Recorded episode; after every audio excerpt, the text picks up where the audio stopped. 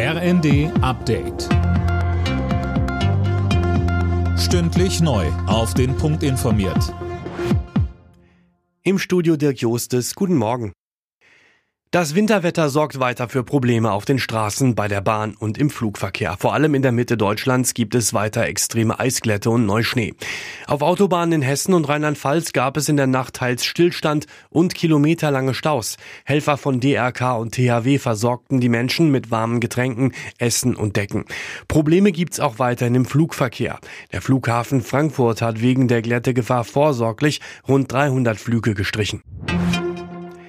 Der Bundestag befasst sich heute mit dem Geheimtreffen von AfD-Politikern mit Rechtsextremisten. SPD, Grüne und FDP haben dazu eine aktuelle Stunde beantragt.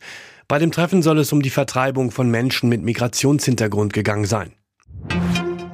Nach langen Beratungen hat die Bundesregierung eine Ernährungsstrategie beschlossen. Das Konzept soll dafür sorgen, dass es einfacher ist, sich gesünder zu ernähren, so Ernährungsminister Özdemir. Alle Menschen, die gut essen wollen, sollen eine leckere Wahl haben, ob in der Schule, in der Kantine, im Supermarkt. Jeder Mensch in unserem Land soll die Chance haben, gesund aufzuwachsen, gesund alt zu werden, und zwar möglichst unabhängig vom Einkommen und möglichst unabhängig vom Bildungsstatus.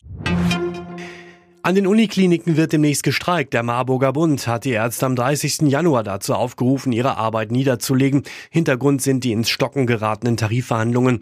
Der Marburger Bund fordert unter anderem 12,5 Prozent mehr Gehalt für die Ärzte.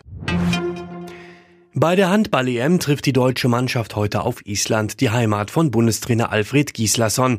Es ist der Auftakt in die Hauptrunde und Deutschland muss unbedingt gewinnen, sonst kann man den Einzug ins Halbfinale quasi schon abschreiben. Alle Nachrichten auf rnd.de